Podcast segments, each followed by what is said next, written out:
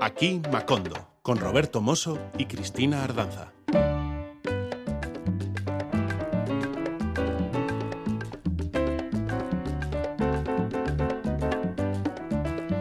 Aquí en Macondo efectivamente los hados nos son propicios y se produce la magia de nuevo. Procedemos a celebrar jubilosos un nuevo encuentro en el que estamos todos. Todos y todas, por supuesto. Extiéndase por las ondas de Radio Euskadi y Radio Vitoria todos nuestros calurosos saludos de bienvenida a esta nueva edición de Aquí Macondo. Desde ya podemos afirmar que tanto Mr. Macondo como yo tenemos hoy muy buenas eh, previsiones acerca de lo mucho que va a gustar a nuestra ilustre y escogida audiencia el grupo al que hoy nos vamos a acercar. Con el lujo añadido de que el líder portavoz de esta formación nos va a acompañar a lo largo de todo el programa. Escucharemos la música que hace con su multitudinaria banda de 12 individuos y le preguntaremos sobre la historia que comenzó hace más de 10 años, en 2010. Sin mencionar aún ningún nombre propio, daremos algunas pistas. Nos va a hacer falta mucho pan para untarlo en una salsa rica y sustanciosa, de esas salsas gordas que limpiamos del plato sin dejar ni rastro. Más pistas sobre nuestro invitado en esta ocasión es eh, de Santurce.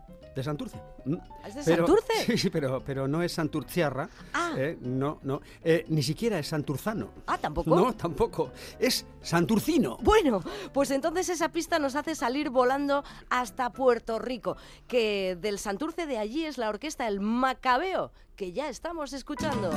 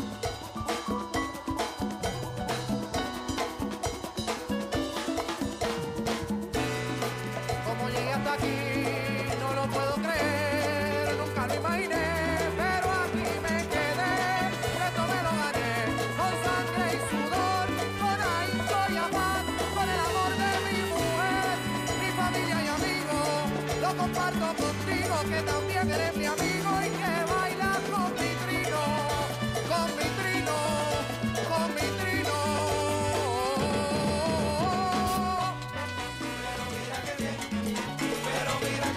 Mira qué bien. Pero mira, compañero, pero mira, Pero qué bien. pero mira qué bien. Así hemos empezado acercándonos a la discografía de esta banda a través de una edición del sello de origen Santurcierra, y digo bien, del Santurce Euskadi Vampi Soul. Bueno, una filial de Munster Records, ¿verdad? El disco titulado Salsa Bestial, editado en 2012 y que reunía material de los dos primeros discos del grupo. Este tema, El Sueño, formó parte del segundo disco de la banda, titulado El Entierro y publicado en 2011. Con el sueño ya completamente despejado, saludamos a José Ibáñez Reyes, bajista y líder de esta formación. ¿Cómo estamos, José? Hola, bien, bien alegre de poder estar aquí con ustedes y muy agradecido por la invitación. Sin duda la alegría es nuestra, porque en cuanto hemos empezado a untar un poquito de pan en esta salsa, hemos dicho, pero qué bueno, qué rica que está. Bueno, hay que decir que estábamos detrás de la pista del Macabeo hace mucho tiempo. Este programa ha dedicado ya, si no monográficos, sí buenos espacios a, a esta salsa que se hace desde Puerto Rico. Y claro, cuando fuimos informados por parte de Íñigo Pastor, el que cabeza visible de Bumpy Soul, de que teníamos por aquí a uno de sus representantes, dijimos, esto no se nos escapa. Y bueno, ha costado, pero aquí estamos, por fin, con él. Y no se nos podía escapar, porque músicos puertorriqueños fueron pioneros de una historia que abrió el camino al movimiento salsero. Con una mezcla inédita de sabores y ritmos afroantillanos, sus propuestas bailables compitieron con las mejores orquestas tropicales en la década de los años 50 y los 60. El legado legendario de estas orquestas puertorriqueñas tiene su continuidad con bandas como esta que hoy tenemos como protagonista en el programa. Cuentan los historiadores, los sabios de la cuestión, que a los géneros afropuertorriqueños, en cuya tradición se habían criado en el barrio capitalino de Santurce, se le agregaron otros ingredientes caribeños que eran populares en la época, creando una propuesta integradora e innovadora que muchos consideran el mayor precedente del movimiento salsero que surgiría años después en ciertos barrios de New York. Así, José, que resultaba de lo más natural que os dedicarais a la salsa, ¿no? Sí, eso mucha gente lo, lo comenta, que dicen, bueno, este, la salsa ya les sale natural, aparte de que pueda que tengan eh, trasfondos de otros estilos de música y eso, como que sí era bastante natural cuando comenzamos a crear la idea de ponernos a tocar este estilo de música, pues que lo tenía uno por dentro porque crece con eso alrededor y la historia está impregnada en la sangre. Y pues sí, eso mismo me dicen, eres rockero de a veces aficionado, pero trabajas con la salsa porque porque es lo que es, tú sabes. ¿Pero por qué le llamáis salsa gorda? Eso es un un este, ¿cómo te digo? Como un decir de del tipo de salsa como salsa pesada, la como la salsa dura, como le llaman en Sudamérica, le pueden llamar salsa dura, salsa gorda, es como que la salsa más como de la calle, con mucho, con, mucha instrumentación, letra de las situaciones que pasan alrededor, so- poco social, a, a veces un poco de, de manera presentada de manera jocosa o, o no tan literal, pero es lo que le llaman esa salsa que se creó ya empezando los 60, los 70, que todavía sigue, pero que son tradiciones de, la, de, la, de las orquestas que siguen representando ese estilo en comparación como por ejemplo a otras salsas que salieron luego más comerciales como la salsa romántica o salsa de motel como le llaman en Puerto Rico Ya. La salsa Y otro tipo erótica, ya- ¿no? También. exacto sí sí sí y como que esa salsa dura así más más de antes de cuando empezó a salir todo pues se le llama salsa gorda y ya por ejemplo si escuchas un- una romántica y una gorda pues ya puedes saber la diferencia de, desde un avión también tú sabes son dos cosas di- diferentes además que la se empieza en los 80 y adelante se empieza a pulir a comercializar de otra manera más eso más romántico más más abierto al público más como un como un producto de, de, música comercial y pues ahí pues se empieza a distanciar un poco de, de eso que te comento. Me imagino que seríais una especie de versión heavy metal eh, dentro de lo que es el mundo de la salsa, ¿no? Eh, sí, mucha gente dice que ya que ya es como que, que somos los heavy metal de la salsa o el punk o, o ya como nosotros al principio decíamos en una canción los rockeros con Guille de salsero que eso pues sería los rockeros como que, que se creen que son salseros, tú sabes. pero realmente era como que un, un decir del momento de cuando empezamos y eso. Obviamente ya nosotros como grupo hemos evolucionado, vamos a cumplir 15 años y ya vemos las cosas de otra manera. O sea, ya no nos vemos como que, ah, los rockeros que tocan salsa y eso, aunque lo seamos. Pero el grupo ha evolucionado, ha seguido agregando elementos, eh, han, han cambiado algunos músicos y eso. Y creo que ya creamos nuestra propia identidad, que, que ya sería lo que le decimos la salsa macabiónica. Ajá. O sea, que como que hay un sonido ahí que ya se creó ah, con las raíces en todas las cosas que te estoy diciendo, pero pues llegó a donde está y a donde se- a, a lo que puede que salga en el futuro y eso. O sea, ha sido bien eh, mucha evolución. De todas formas, entiendo, José, por lo que nos dices, que en un principio los músicos que integrasteis eh, la orquesta El Macabeo eh, veníais de formaciones completamente diferentes, ¿o no? O sea, ninguno de vosotros teníais que ver con la salsa, ¿o qué? Sí, lo que pasa es que, pues, por ejemplo, nosotros venimos de tocar en muchos grupos de grupos independientes, de escena independiente de Puerto Rico, y pues siempre tenía, estuve como dos años con eso en la mente. Hay que hacer un grupo de salsa, pero solamente yo pensaba como que para nada, para tocar con mis amigos y beber cerveza y, y tocar con, eh, las canciones que nos gustaban, que siempre escuchábamos en las barras, en la pellonera o lo que sea, era como que sin ningún propósito de nada, ¿sabes? Yo nunca me imaginaba ni que iba a tocar en algún sitio. Y entonces pues llamaba, mira, pues este toca en una banda de ska, él toca trompeta, dale, vente. Y este, tú tocas batería, pues tú puedes coger un timbal. Y tú, ah, pues tú eres percusionista también, coge el bongo. Ah, tú como que cantas, ¿verdad? Vente. Y entonces, obviamente porque no era con ninguna intención. Ajá. Pero viniendo de grupos donde nosotros nos hemos creado en un en una disciplina de autogestión, ya desde la primera vez que nos juntamos empezamos a componer música original Ajá. y a los varios meses empezamos a grabar la, la primera canción. Aparte de que tocábamos, por ejemplo, decíamos, vamos a tocar esta canción de Ismael Rivera para ver, para entender cómo lo vamos a hacer, o del gran combo, pero no deja, ¿sabes? A la par con hacer música nueva. Y ya de ahí, pues, pues por ahí para adelante, todo, todo muy orgánico. Pues así de orgánico y de biónico y de macabiónico suena la música de Orquesta El Macabeo. Macabiónico precisamente es el tema que escuchamos ahora, forma parte del primer disco de la orquesta que fue titulado Salsa Macabra. Ahora José nos explicará por qué.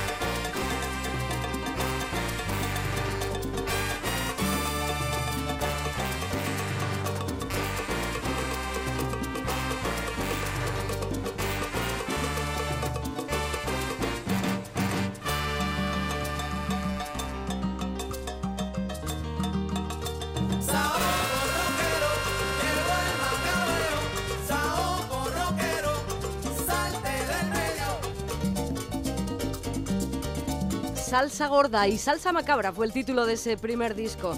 ¿Por qué? ¿Por qué titulasteis Salsa Macabra? ¿Qué toque macabro tenían vuestras canciones o qué?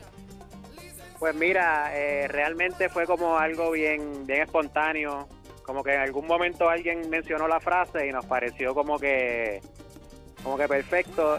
Este, también para esa época estuvimos tirando unas fotos, creo que nos habían invitado a Canarias, a, a unos viajes a Canarias cuando todavía ni había salido el primer disco, pero o cosas que nunca se concretaron, pero se trataron. Y en ese momento uno de los integrantes que vive medio en el campo me dijo, yo tengo una cabra, la voy a llevar para la foto. Y la montó en su, en su, lo que decimos la guagua, en su van o su furgoneta.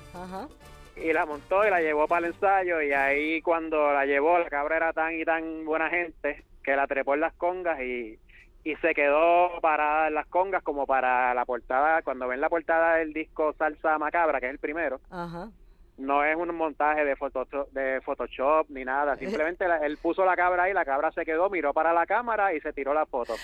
Al igual que la del Salsa Bestial, que es de la mismo photoshooting, de la misma eh, sesión de fotos, la pusimos en la conga con las patitas con las patitas así en el, en, en el cuero como le dicen y la cabra simplemente posó también y pues una cosa pegaba con la otra cabra macabra y todo eso y pues nos pareció que Ah, Hay un juego de que- palabras ahí.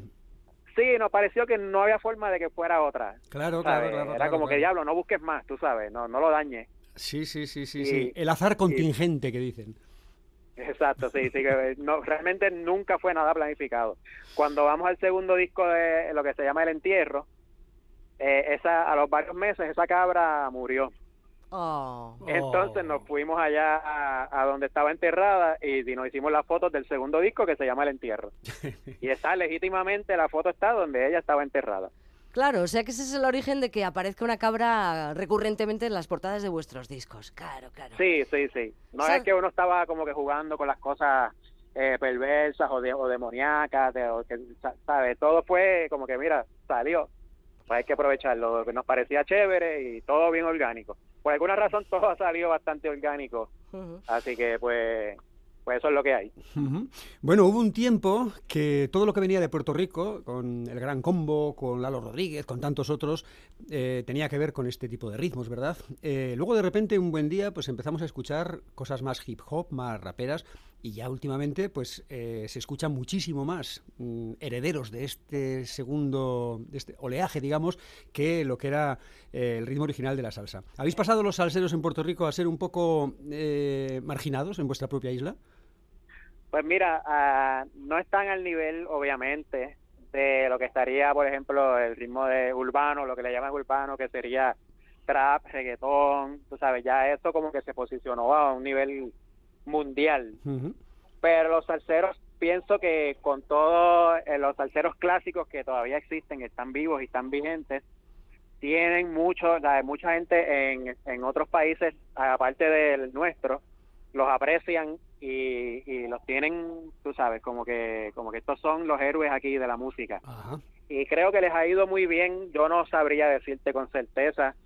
De seguro están marginados porque las, las generaciones de ahora están en otra cosa. Claro. Y, y ellos han, han tratado de adaptarse. Hay algunos que han hecho lo que le llaman canciones en conjunto, lo que es featuring, no sé cómo se le diga acá. Invitados. Este, col- colaboraciones. ¿no? Colaboraciones, correcto, colaboraciones con, con artistas urbanos y eso, donde mezclan un poco el ritmo urbano con, con la salsa, con el tropicaleo, como le decimos nosotros y eso.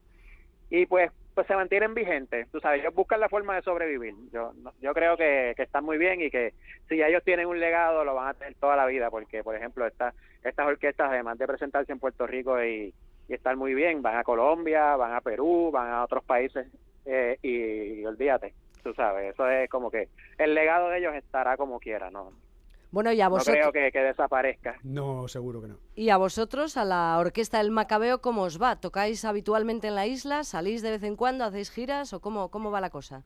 Pues mira, estuvimos viajando unas cuantas veces como entre... Nosotros nos creamos en el 2008, pero el primer disco salió en el 2010. Ajá.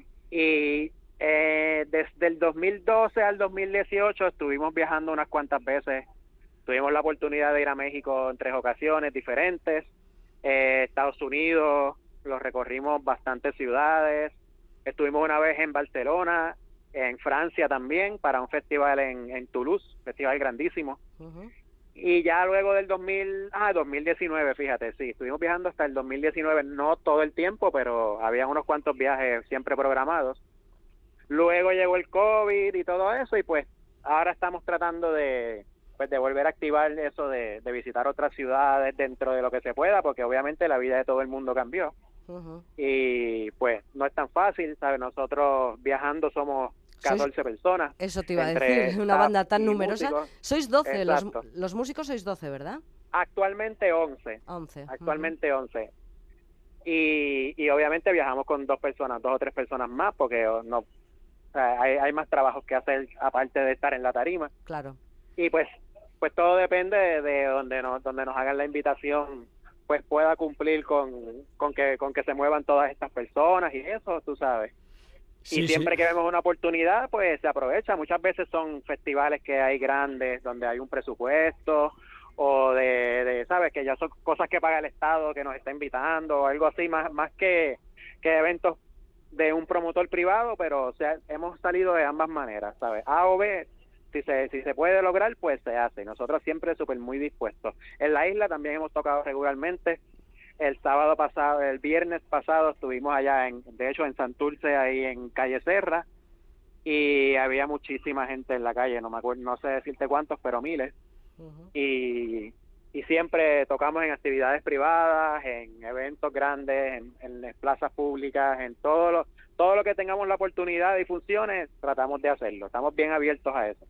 Bueno, vamos a recordar, porque habrá oyentes que han conectado tarde, que estamos hablando con José Ibáñez Reyes, bajista y líder de la formación Orquesta El Macabeo de Santurce, Puerto Rico. Santurce, claro, si decimos que es un barrio de San Juan y el oyente no ha estado nunca allí, se puede imaginar que es un barriecito y tal. No, es un pedazo de barrio bastante, muchísimo más grande que, que, no sé, cuatro o cinco Santurces de los de aquí. Eh, yo tuve la ocasión de estar, de estar allí y la verdad es que me quedé impresionadísimo, ¿no? Es en Sí, realidad claro, sí. una buena parte de, de- de San Juan, Es un sector, sí. Claro. Sí, aunque aunque en la orquesta hay gente de diferentes pueblos, pero por ejemplo, sí, pues yo ahora actualmente resido en San Juan, donde estoy muy estoy mucho en Santurce, algunos de los integrantes también, pero está regada por todos lados, pero se puede decir que entre Santurce y Trujillo Alto es que estamos como que la, entre la base de operaciones y, y donde estamos muchas veces, es correcto. Ujú. Hace unos años estuvo por aquí haciendo una película en Asturias, Benicio del Toro que resulta pues que era una película muy musical, entonces le pasaron muchos discos de diferentes zonas de la península y cuando llegó el disco de Escorbuto y vio por algún sitio que eran de Santurce, pues se, se vio sorprendido y tal y lo escuchó con mucha atención y, y acabó haciéndose fanático. Él eh, lo dijo en varias entrevistas, ¿no? Oye, que estos que además que son paisanos y tal, haciendo como risas con el tema de Santurce, ¿no? Sí. Y, y bueno, luego comentándolo contigo, fuera de micrófono, me decías que Benicio es alguien al que se le ve habitualmente por la calle, que es como, como muy popular y muy cercano, ¿no? Pues mira, yo nunca he tenido la dicha de, de conocerlo ni verlo porque respeto mucho lo que hace y en Puerto Rico pienso que todo el mundo, bueno, en el mundo entero, saben que es una persona brutal, tú sabes, chévere, bu- Ajá. buenísimo. Pero tengo, siempre que me, me- me- en ocasiones me he metido a Facebook o a lo que sea y veo, mira que, este, que estaba la gente, mi amigo se tiró la foto con él y después a los par de días, a los varios días, mira que este estaba con foto, sabes, como que está por ahí. Sí, Como sí, que sí, sí. Todo el mundo tiene la foto con Benicio, yo todavía no la tengo. Pero pero sí, es una persona que sí va y apoya a los comercios locales y lo, y lo ven por ahí en la calle y muy chévere con todo el mundo. Eso es todo lo que he escuchado de él. O sea, que eso es, es muy querido.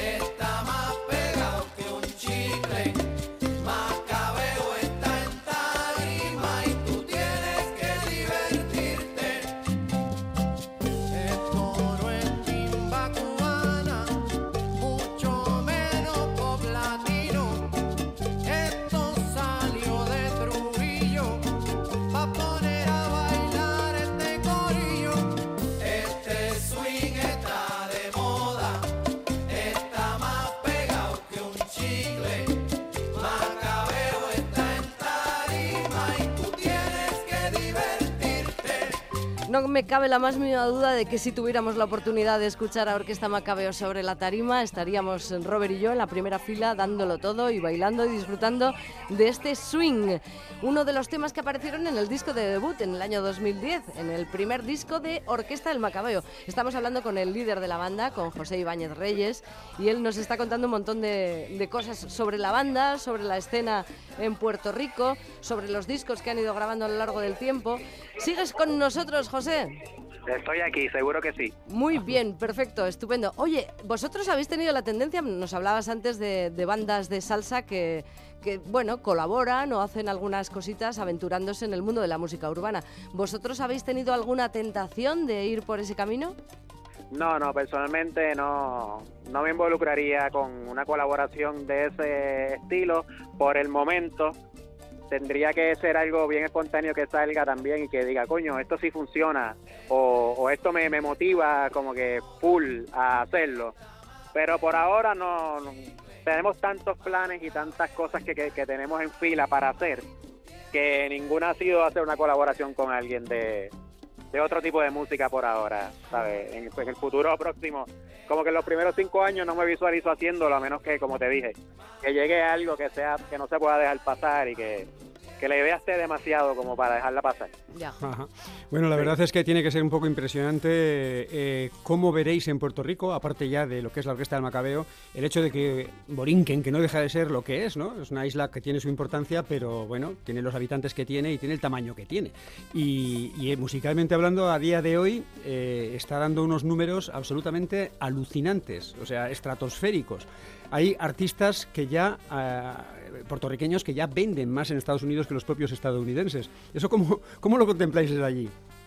Pues todo el mundo está muy feliz con todo lo que está pasando con los artistas. Me parece que quitando, ¿sabes? Viéndolo como si yo fuera desde afuera, desde, desde, desde otra perspectiva, no de que soy de allí, Ajá. pero que eh, eh, los artistas en la música siempre han estado, han tenido mucha exposición a lo largo de, de los años en diferentes estilos musicales y, a- y ahora pues como que a un nivel ya, como te dije, pero desde antes también recuerdo que leyendo cosas que han sido mundiales, recuerdo del Crespo con el merengue, eh, Ricky Martin con la música pop, ahora con lo urbano, la salsa en su momento Fania y todo eso. Y, y me parece que, que sí que es impresionante que de un sitio tan pequeño salga tanta música. Y pues también es un compromiso eh, llevar esa bandera, ¿sabes? Hay que llevarla bien. Claro, y claro, parece claro. que cada persona que, que esté en Puerto Rico haciendo música, pues que sabe que como que como decimos nosotros allá, que pues que tiene que representar, tú sabes, no, no puedes dejarlo caer, no puedes bajar la vara.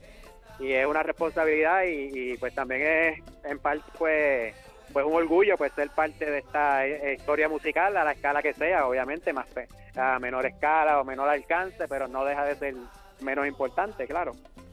Oye, José, tienes que contarnos un poquito cuál fue la, cómo fue la, edición de este disco con el sello Vampisol, con Munster Records. ¿Cómo surgió ese contacto? ¿Cómo os descubrieron? ¿Cómo, cómo os conocieron? ¿Cómo, ¿Cómo fue que pasó ese recopilatorio? Pues mira, esto fue a través de un amigo que tenemos en común que se llama Janis Ruel, que él es parisino, pero tiene familiares, eh, su esposa y familia, pues son de Puerto Rico. Y no recuerdo cómo, lo- cómo llegué a conocerlo para los comienzos de la orquesta, pero no. Empezamos a colaborar y cada vez que venía hasta que iba a Puerto Rico, pues quedábamos y hablábamos y eso. Y él ya estaba haciendo unas colaboraciones con, con Iñigo de Vampi Soul para sacar unos discos de, eh, de pre, como quien dice la- los precursores de la salsa de Puerto Rico y él, él pues siendo periodista pues hizo un- una una búsqueda, un, como le dicen, un research, una- un, un estudio muy, muy interesante y muy completo para la persona que no conoce nada para crear estos compilados que se llaman Saoco. Saoco. Saoco de bomba, de la explosión de la bomba y plena 54 a no sé qué año era, 62, y hubieron dos volúmenes y unos, y unos eh, en 45. A través de Yanis, eh, pues logramos esta conexión y, y se hizo el acercamiento por si querían eh, hacer pues quizás este una edición de Macabeo que pudiera salir bajo el sello Vampisol, el cual ya yo era fanático desde que, que me empezó a introducir a las ediciones que estaban haciendo ya yo ya me había volado la cabeza por los diferentes estilos de música, diferentes recopilatorios que había de música de diferentes partes del mundo y los rescates que habían hecho y tal. Y pues todo surgió y, y y aceptaron y para nosotros fue como que un súper honor haber podido lanzar ese disco que ya está inédito, me parece, hace tiempo. Y pues haber, pues, haber como he tenido la oportunidad de ser parte de, la historia del sello con, con esa edición de Salsa Bestial. Pues en ese recopilatorio también aparecía la conga, la conga que se incluyó en el segundo originalmente, en el álbum titulado El Entierro, que llegó muy seguidito del primero en 2011, así que vemos que empezasteis con muchísima energía. Bueno, pues esta es la conga, estamos con Orquesta El Macabeo.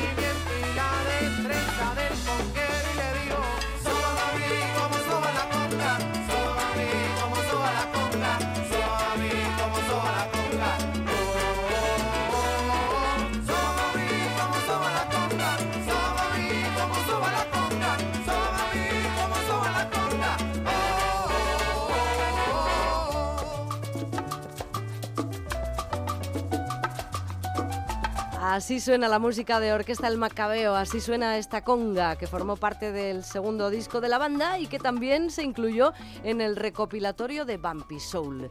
Pero hay más canciones y hay una canción que no estaba en ninguno de esos discos, no estaba ni en el primero ni en el segundo.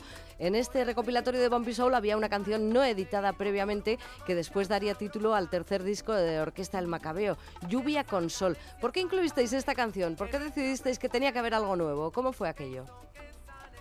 Estamos en proceso de lanzar la tercera producción, pero no completa. Entonces nos parecía que había que darle algo nuevo al público, algo, una primicia, algo que no había, que nadie había escuchado antes y por eso decidimos incluir un tema que era de los más importantes para el disco que terminó llamándose Lluvia con Sol.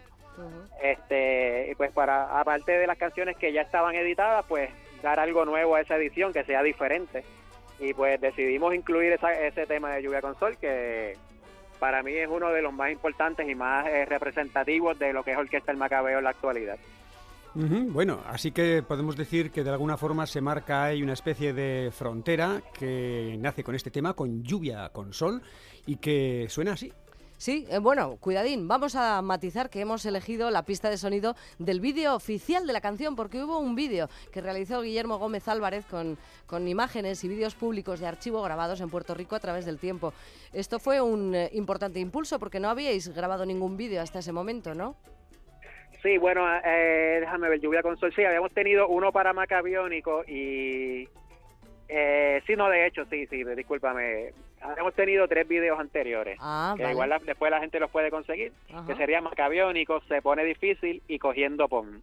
Ah, muy sí, bien. Es, es el primero que hacemos con Guillermo. En ese año, en ese año hicimos dos.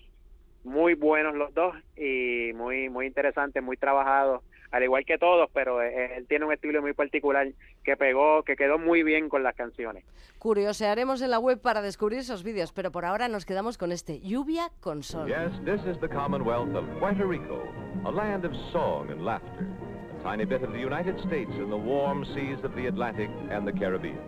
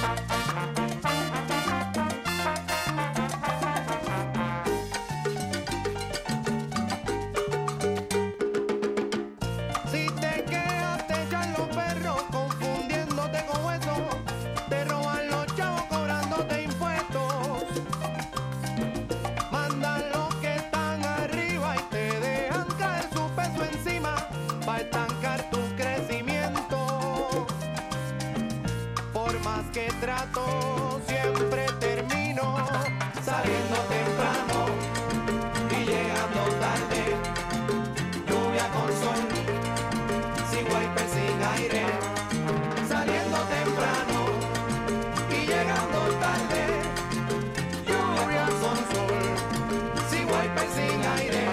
de la lluvia con sol es algo muy propio de la primavera, así que nos parece que estamos en el momento adecuado para escuchar esta canción que es, como nos dice José, una de las más representativas a día de hoy de la orquesta El Macabeo. Oye José, en 2015 parece germinar la semilla que los santurciarras sembraron en corazones santurcinos, porque es entonces cuando decidís publicar un single que en la cara A tiene una canción de la Polla Records y en la B una de Escorbuto. Y esto sí que nos llamó muchísimo la atención en su día. Nos vamos a quedar con, con- una de ellas, con la de Eutanasia, con la canción de La Polla Records. Y ahora nos cuentas por qué.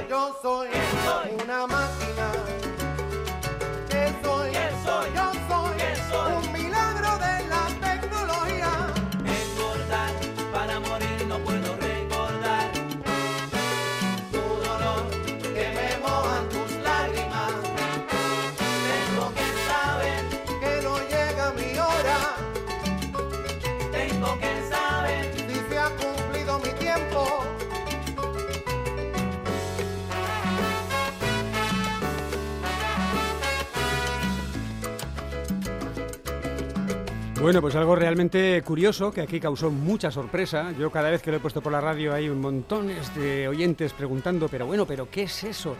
¿Cómo fue esto primero? ¿Vampisou los enseñó el rock vasco o ya lo conocíais de antes? Eh, ¿cómo, ¿Cómo surgió esto?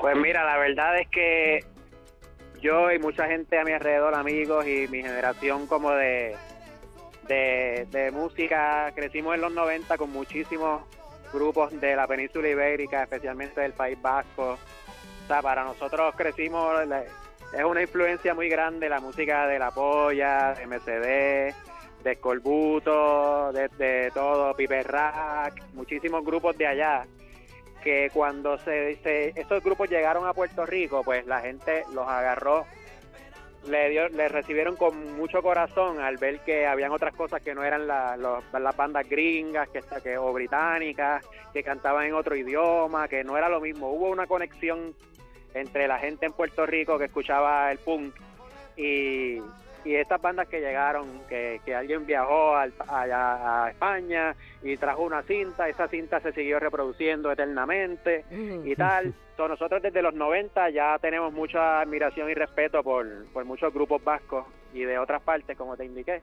Ajá. Y ya hacía tiempo que llevaba con la idea, hace unos, unos años, como que diablo, déjame ver qué canción yo puedo transformar al estilo macabeo sin, sin ofender ni a la banda ni, ni dañarla, porque obviamente es un compromiso, ¿sabes? Hacer una canción, transformarla a otro estilo de música y que quede, que esté satisfecho y que, y que quede bien, decente, pues a veces no es tan fácil porque no, no es lo mismo, tú sabes. Claro, claro. Y pensando cuáles me gustaban mucho con las letras y que yo sabía que se podía hacer un arreglo y trabajarlo con la banda, pues sal- salieron estos dos temas de Corbuto en la Luna y, y este la voy a recordar Eutanasia, que siempre es una de mis canciones favoritas. Las dos son de mis canciones favoritas de ambos discos, pero sí le tenemos mucho cariño de hace muchísimos años.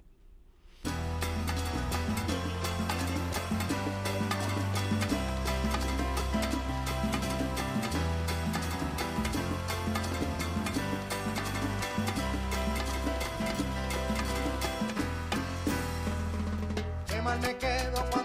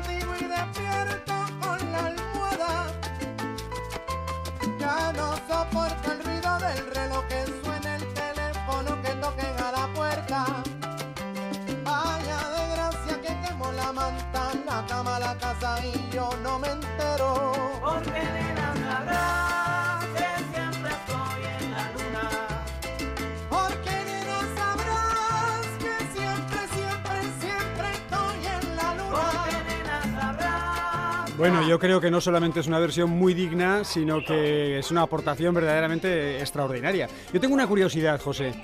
Mm, Recuerdo cuando estuve en Puerto Rico, no sé si seguirá siendo igual ahora, que, que bueno, por ejemplo, las series eh, que se veían en televisión de origen español, cuando se decía una palabra gruesa, no sé cómo lo llamáis allí, cuando se decía un taco, cuando se decía, no sé, una blasfemia, eh, bajaba el volumen.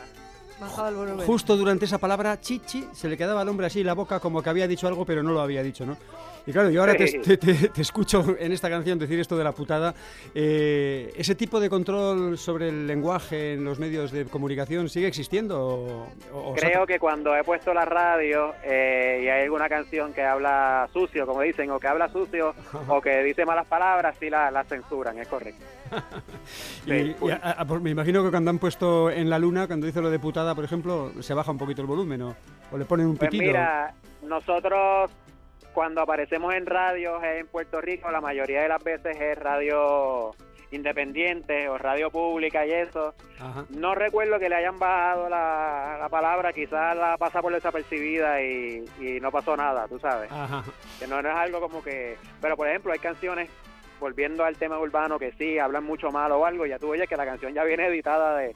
Ya se la dan al jockey editada con Sí, la palabra eh, con la palabra apagada o con un pito o lo que sea. Pero no me recuerdo como que haya sido una, un dilema que poner la canción o no, porque de, de hecho tenemos otra canción que habla mal, lo que es la del supermercado, que bueno, dice no me jodas, pero pues eso podría ser eh, una mala palabra, aunque eso bueno, sabemos que es relativo. Y no sé, no sé si cuando la han puesto en la radio realmente la han editado, no, quizás la, sabes que no, no, no sabría decirte, ni me he fijado, pero, pero no es algo que uno deba que preocuparse, por lo menos en el caso de nosotros. Claro, claro. Bueno, pues este acercamiento de Orquesta El Macabeo al rock radical vasco se produjo en el año 2015, cuando se publicó este single con La Polla Records en la cara A y Escorbuto en la cara B.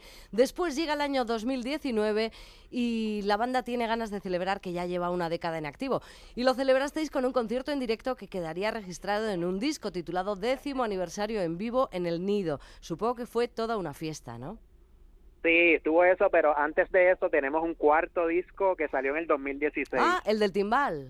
que se llama La Maldición del Timbal, correcto. Ajá, vale. Este disco tiene otra peculiaridad que vale la pena mencionar eh, con, con, con rasgos rockeros, y es que la portada fue hecha por un, un artista que se llama Joe Petagno, que es eh, la persona que se inventó el logo de la banda Motorhead, la banda Anda. británica clásica Motorhead. Sí, sí, sí. Pues Mítica. nosotros buscando una, una persona que fuera mítico eh, y que nos pudiera trabajar un arte, dimos con él y para nuestra sorpresa fue de las personas más fácil con que trabajar y más humildes y todo y él nos preparó la, la carátula del cuarto disco, entre los dos hicimos una, entre ambos, eh, él y nosotros hicimos unas ideas a las que llegamos y, y es lo que a lo que llegó a ser. Y luego de esto, pues sí, entonces en el 2018 cumplimos 10 años y e hicimos el- la grabación del disco en vivo, que estuvo buenísima, a la que sí fue lanzada ya al final del 2019 como un doble LP y, se- y doble y doble CD también. A través de las canciones de una banda conocemos a los artistas, pero es en directo como se conoce de verdad la personalidad de una banda, sus preocupaciones, su lucha. José, vamos a escuchar ahora Se pone difícil, que formó parte de ese álbum en directo, que tiene una introducción amplia que nos permite conoceros bastante bien, que no sé si la hace el cantante o eres tú quien hace esa intro. No, es el cantante, correcto. es el sí. cantante. Bueno, de cualquier forma, eh, ese tema es eh, un dis- una canción que aparecía en vuestro primer disco y que por lo visto no podía faltar en aquel directo de celebración. Dinos de qué va ese Se pone difícil.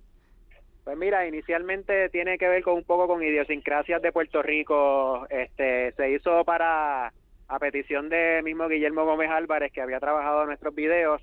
Él estuvo haciendo un documental de ciertos temas de Puerto Rico y le dio un tema a cada banda, como que mira, este, a cada o músico, porque algunos eran cantantes de rap, otros bandas, lo que sea, para para poder aportar y hacer como que ya como como como un rompecabezas de todo lo que terminó siendo el documental que él estuvo trabajando, que se llamaba Una identidad en absurdo. Y pues más o menos nos dio, como le dicen allá en Puerto Rico, un pie forzado, como que mira, estoy buscando sobre este tema y eso, que habla mucho como de, de, de esta, este tema, como que dicen que el puertorriqueño es un mantengo, que no quiere trabajar, que solamente quiere recibir los fondos federales de los gringos y yo no sé ni qué, y pues las dos, ah, te va llevando como por las dos caras de la moneda y tú entonces absorbes la que quieras. Pero inicialmente pues eso fue como que el, el, la raíz de la, de la canción que eventualmente pues llegó a, a ser lo que es ahora. Pues vamos a escuchar esa canción, vamos a escuchar ese Se pone difícil en directo en ese décimo aniversario y con la intro explicativa de Luis de la Rosa, voz de la combo. Para, antes de tocar esta canción, queremos darle un mensaje muy especial a todos ustedes. Gracias por venir esta noche hasta aquí. Si estás aquí es porque sientes un compromiso genuino con tu país y estás dispuesto a llegar a las últimas consecuencias para que Puerto Rico eche para adelante de verdad. No, no, no de changuería, no de cancioncita bonita, no de pendejadita, de repetir el nombre del pueblo 500 veces, nada de esas vainas. Nosotros tenemos un compromiso genuino con nuestro, i- con nuestro país, con nuestra isla. Nosotros somos puertorriqueños antes que cualquier otra cosa y estamos dispuestos a defender nuestro país con el corazón a capa y espada. Nosotros queremos darle un mensaje a cuanto charlatán existe en este país tratando de hacer daño y de joder con las habichuelas de todos nosotros. De ustedes, las mías, inclusive quieren joder con las habichuelas de los que se fueron, porque son como jatones de ferretería. Lo que no se puede comer lo vean. La clase política de este país es una farsa. Son un chorro de charlatanes que lo que quieren es aprovecharse de ti y de mí. Así que en tiempos difíciles uno da el reto y molemos vidrio con el pecho. Se pone difícil.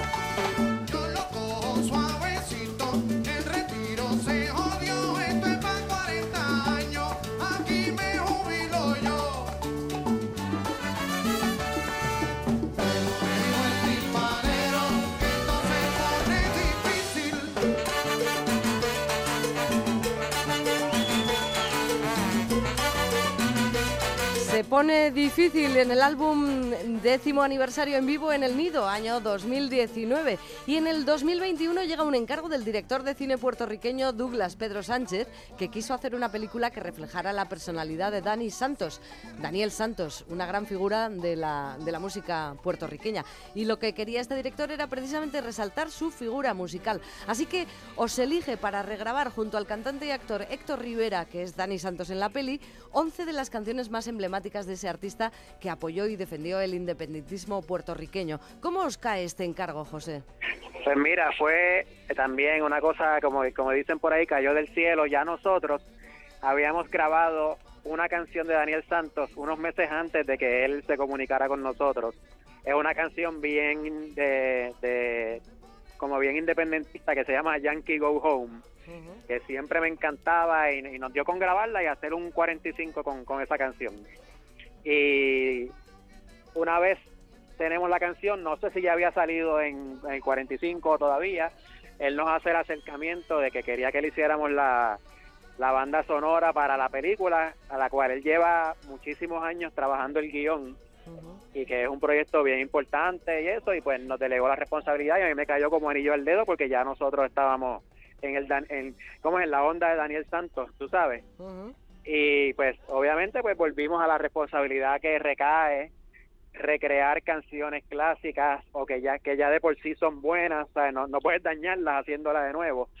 Y me parece que pues muy agradecidos nosotros por la oportunidad y que, que se pudo hacer una buena representación que se usó para la película de forma correcta. También incluye eh, un merengue que es, que es cantado, creo que es de, no sé si era del Gatañón, y hay una hay otra canción también mexicana que es El Jinete, pero en base la mayoría de las canciones sí son de, de Daniel Santos.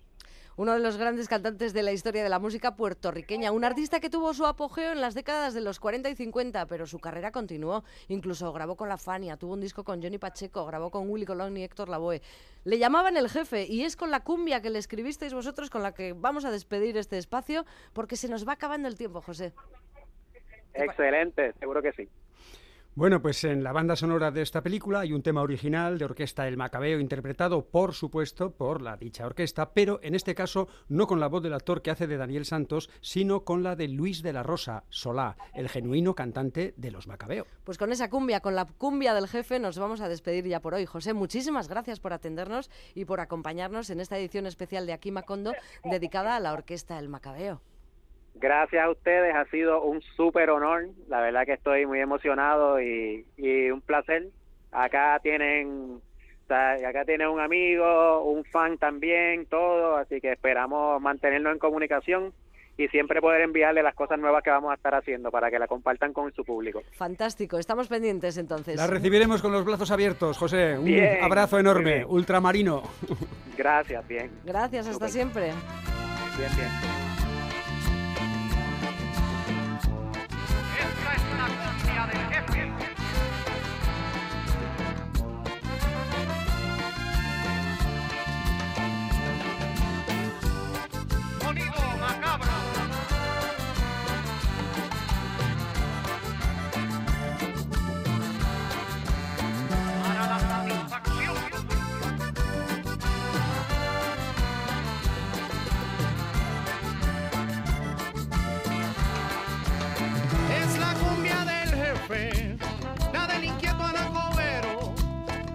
Que bailen las mujeres con este ritmo tan coqueto. Es la cumbia del jefe, la del inquieto anacobero. Igual cantaba una salsa guaracha, una plena, pero siempre bohemio. Que todos sepan que él cargó con su bandera y vivió una quimera de juventud